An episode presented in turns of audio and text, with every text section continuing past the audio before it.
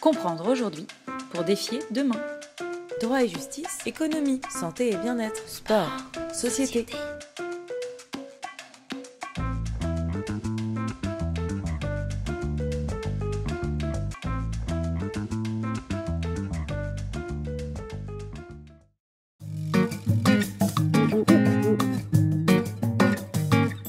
Fait, la- un des concepts que j'aime bien, c'est comment est-ce qu'on trouve du sens dans tout ça. Parce que la technologie nous permet de faire tellement de choses, euh, y compris de euh, réécrire notre propre génome, euh, de nous mettre des électrodes dans le cerveau, de devenir des humanoïdes. Enfin, il y a, la science-fiction est là. Est-ce que, ces choses-là ont du sens? Est-ce que c'est ça les priorités de l'humanité? On peut se poser la question.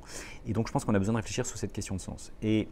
Euh, c'est une question qu'on peut se poser depuis toujours euh, et que différentes civilisations, différentes cultures ont abordé euh, chacune à leur manière. Et aujourd'hui, comme on peut apprendre des autres sociétés, on peut, se demander comment est-ce que d'autres trouvent du sens.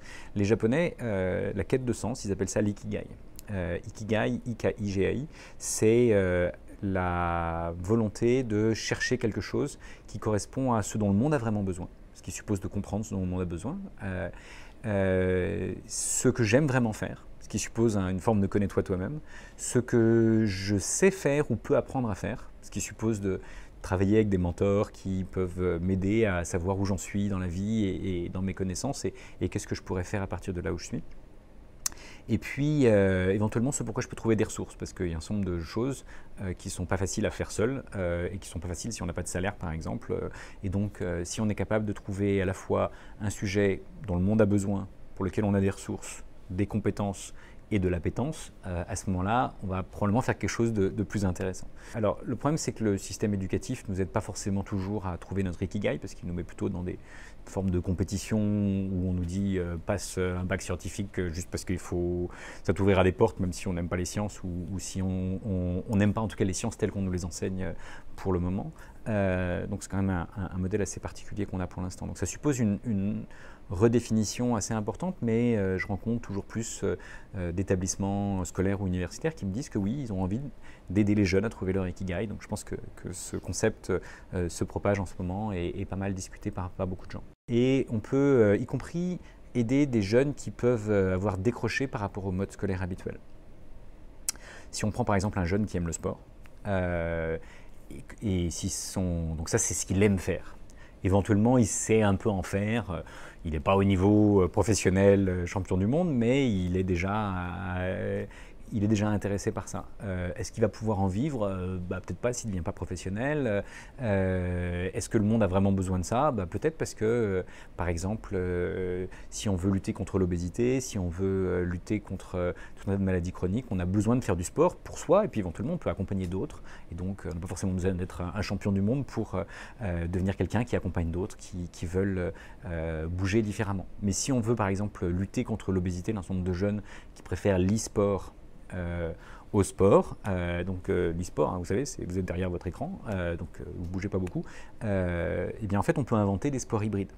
Euh, et donc une des choses qu'on peut faire aujourd'hui avec les technologies du moment, c'est, euh, nous on est en train d'essayer de prototyper ce genre de choses, c'est d'avoir euh, des vidéoprojecteurs au plafond dans un gymnase, un sol sur lequel on projette euh, les images, et à ce moment-là on rentre dans un écran qui est à la taille du gymnase. D'accord? Et si votre euh, activité digitale préférée, parce que vous êtes un vieux de la vieille, euh, c'est Pac-Man, euh, eh ben vous pouvez euh, être Pac-Man, mais il va falloir que vous couriez pour échapper aux fantômes, etc. Si vous avez un autre jeu que vous préférez, vous pouvez aussi le projeter au sol et rentrer dans le jeu.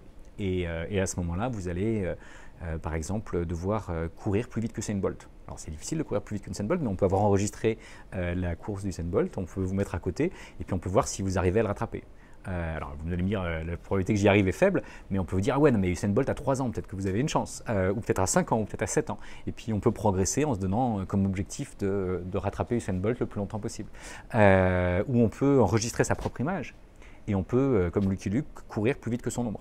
D'accord Puisqu'on peut enregistrer à quelle vitesse on court et puis le lendemain euh, essayer de courir un peu plus vite que la veille et, tous les jours euh, essayer de se mettre à progresser. Donc plutôt d'être en compétition avec les autres, finalement, on est en compétition avec soi-même.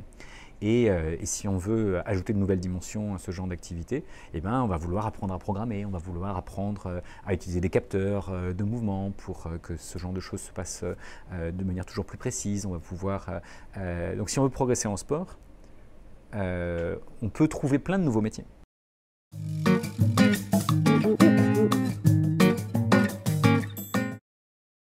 Donc je pense qu'aujourd'hui, on nous dit que 10 à 50% des métiers vont être profondément transformés par l'arrivée du numérique et de la robotique, mais de l'intelligence artificielle. Mais je pense qu'il y a plein de nouveaux métiers, et j'en ai évoqué euh, juste quelques-uns euh, un peu rapidement, mais je pense qu'on peut inviter euh, les jeunes d'aujourd'hui, en partant de leur passion, en partant de ce qu'ils aiment, en leur disant euh, ben, de quoi le monde a besoin, par exemple de bouger plus, on a besoin de bouger plus, euh, mais euh, il faut pouvoir mettre en mouvement les gens et pouvoir le faire avec douceur, de manière peut-être plus ludique que pour un, certain nombre de choses.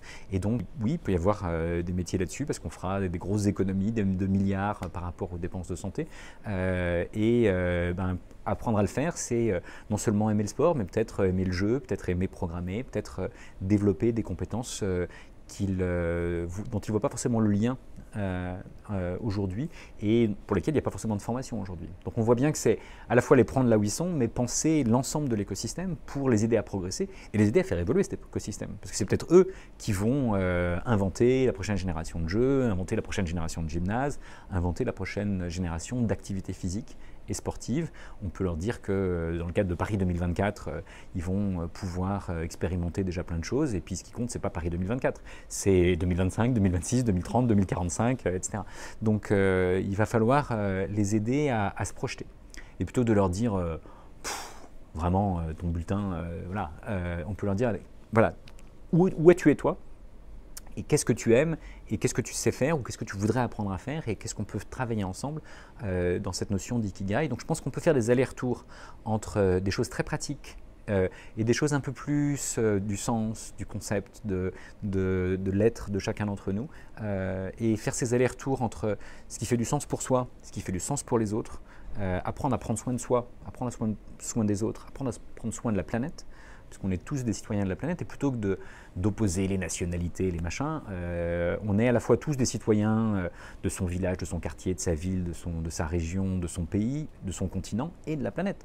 Et pourquoi est-ce qu'il faudrait euh, exclure une appartenance par rapport à l'autre? Non, elles sont, c'est comme des poupées gigognes, c'est fractal et on appartient à ces différentes dimensions. Et donc il faut les aider à comprendre effectivement de quoi le monde a besoin. C'est de, plein de choses qui sont à plein d'échelles. et donc il y a un côté think fractal, donc on, pour les inviter à penser de manière fractale et à, à penser des multi-appartenances et ces multi-appartenances font qu'on appartient à différentes communautés dans lesquelles il y a différentes formes d'autorité, différentes formes de, vivre ensemble, euh, mais qui sont en fait fondamentalement compatibles, parce qu'il n'y a qu'une seule planète et qu'il va falloir de toutes les manières vivre ensemble, qu'on le souhaite ou pas. on n'a juste pas le choix. Et donc prendre conscience de ces différentes réalités, je pense que c'est important, et, euh, inviter euh, les jeunes générations qui sont déjà euh, quand on leur demande 60-70%, veulent soit s'engager, parce qu'elles le font déjà, soit elles souhaiteraient le faire parce que jusqu'à maintenant, euh, elles étaient dans la course à l'échalote du concours des notes et du bachotage et elles n'ont pas forcément eu le temps de le faire. Et donc, si on les invite à s'engager, mais à développer une réflexivité sur leur engagement, à dire voilà, je m'engage parce que c'est une des grandes priorités. Les Nations Unies en ont défini 17. J'ai identifié celles qui me touchent le plus. J'ai trouvé des associations près de chez moi qui, qui le font, mais je veux comprendre le lien entre l'action locale que je peux avoir et les problèmes globaux. Euh, je veux prendre conscience euh, d'une éthique de la responsabilité et de l'action, ce que Aristote aurait appelé une phronésis. Hein, pour Aristote, il y avait trois formes de connaissance. Épistémé, connaissance du monde, techné, connaissance de comment j'agis sur le monde, euh, qui ont donné respectivement la science et la technologie, et phronésis, troisième pilier de la connaissance pour Aristote, qui est l'éthique de l'action.